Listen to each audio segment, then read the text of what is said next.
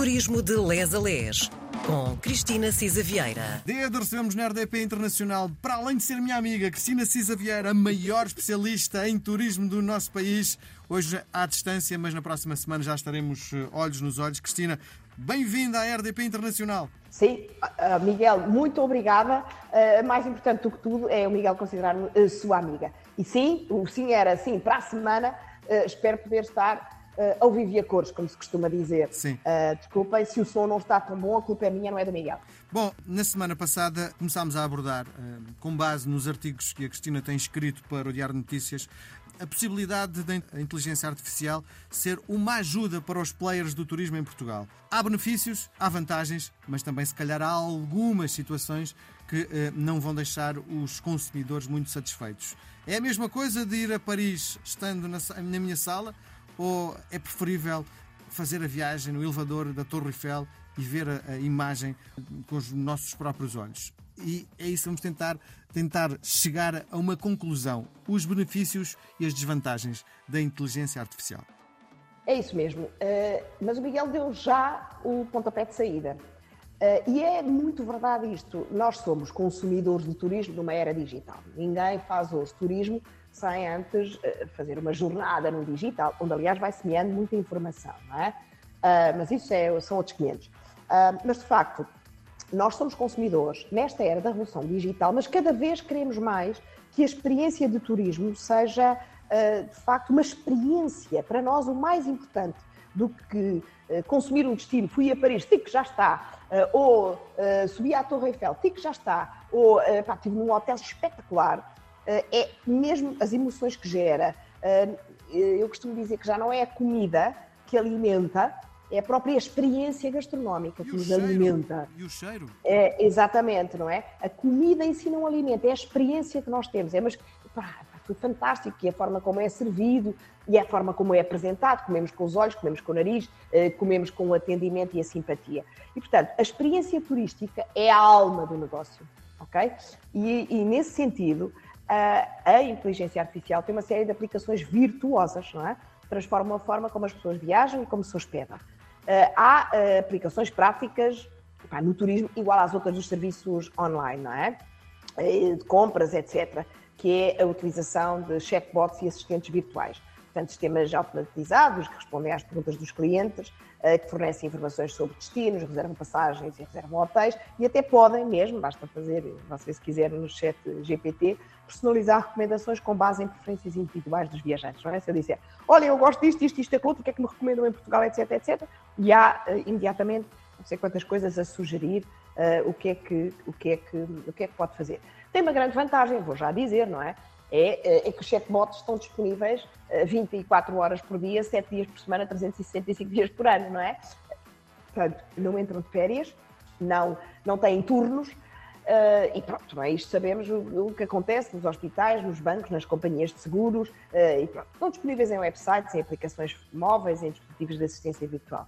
Com os defeitos que também têm, atenção, eu não sei, acho que todos nós já experimentámos apanhar as maiores das fúrias quando um call center de, de uma loja de eletrodomésticos uh, de facto nos atira de um lado para o outro e nós não temos respostas. Mas, mais uma vez, usar uma das minhas expressões favoritas, outros clientes. Para já, facilita. Facilita, uh, de facto, uh, melhora a experiência na programação, na, na, na, na disponibilidade com que nós temos resposta imediata, estejamos na outra costa nos Estados Unidos com uma diferença horária de 12 horas, de 8, onde quer que seja, não é? Portanto, há também outras aplicações muito virtuosas da inteligência artificial que permitem aumentar a eficiência operacional e a gestão do negócio.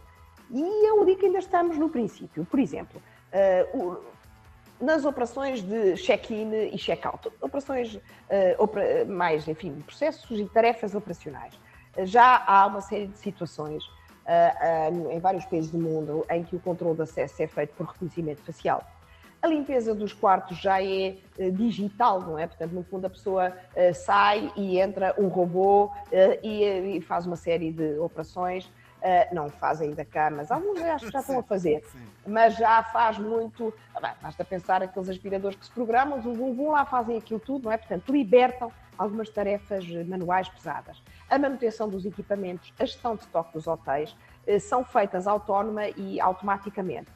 Um, no quarto, por exemplo, já há experiências de assistência virtual uh, em que os hóspedes podem reportar avarias, podem reportar maus funcionamentos, controlar a temperatura, a iluminação, a televisão, solicitar serviços adicionais uh, e, portanto, há por aqui uma série de virtudes. Reduzem-se custos, melhora a eficiência, há uma maior conveniência e conforto dos hóspedes, uh, redução da necessidade de interações presenciais com a equipa do hotel e isto teria a virtude de libertar a equipa do hotel para tarefas mais significativas, mais humanas na interação uh, com, com, com, os, com os hóspedes, não é? Uh, e tudo isto, ainda por cima, hoje já é feito em contradução simultânea, com atendimento multilingue, no more loss in translation, não é? Há uma série de. de... Deixa-me deixa partilhar uma experiência que tive. a última vez que regressei de Paris, tudo o que é preciso fazer no aeroporto, não vi ninguém. Fiz o check-in, entreguei a minha mala, Uh, só depois tive o primeiro contacto humano, quando tive que passar uh, a zona uh, do detector de metais. Foi a primeira vez que vi alguém, que falei com alguém. Mas até lá, o check-in, a entrega de bagagens, foi tudo feita por, por mim e com a ajuda da inteligência artificial. muita gente provavelmente está com falta de trabalho, exatamente. porque isto vai levar muita gente para o desemprego também. Esse é isso lado... mesmo, essa outra parte que é, de facto, que tarefas é que se vão tornar uh, redundantes, que tarefas é que poderão vir a ser melhoradas com a inteligência artificial, uh, que tarefas é que uh, vão continuar a persistir porque nunca serão substituíveis, é de facto um desafio muito grande em todas as áreas da, nossa vida, não é?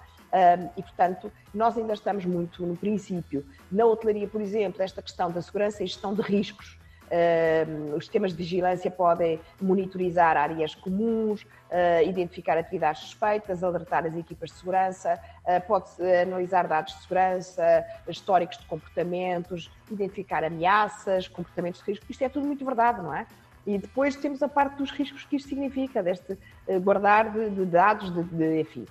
Outro impacto positivo, a gestão estratégica do negócio, portanto, ter algoritmos que analisam dados históricos e em tempo real, reservas, cancelamentos, tendências de mercado, eventos locais, ajustam dinamicamente, por exemplo, a disponibilidade e os preços uh, dos quartos para maximizar a receita, portanto, tem um impacto uh, grande no negócio, na autonomia e depois constrói-se perfis, sugerem-se atividades, restaurantes, experiências tailor-made.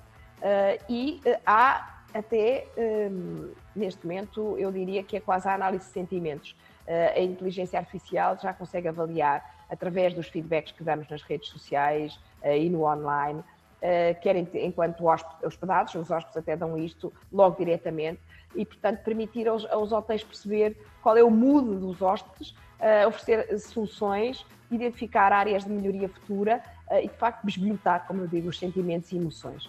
Uh, mas não é só maravilhas, mas eu acho que isso temos que deixar para a próxima, não é, Miguel? Sim, sim. Voltamos a conversar na próxima semana. Este assunto, se calhar, voltamos a abordá-lo mais à frente. Um beijo grande, Cristina. Até um beijinho, Miguel. Muito obrigada.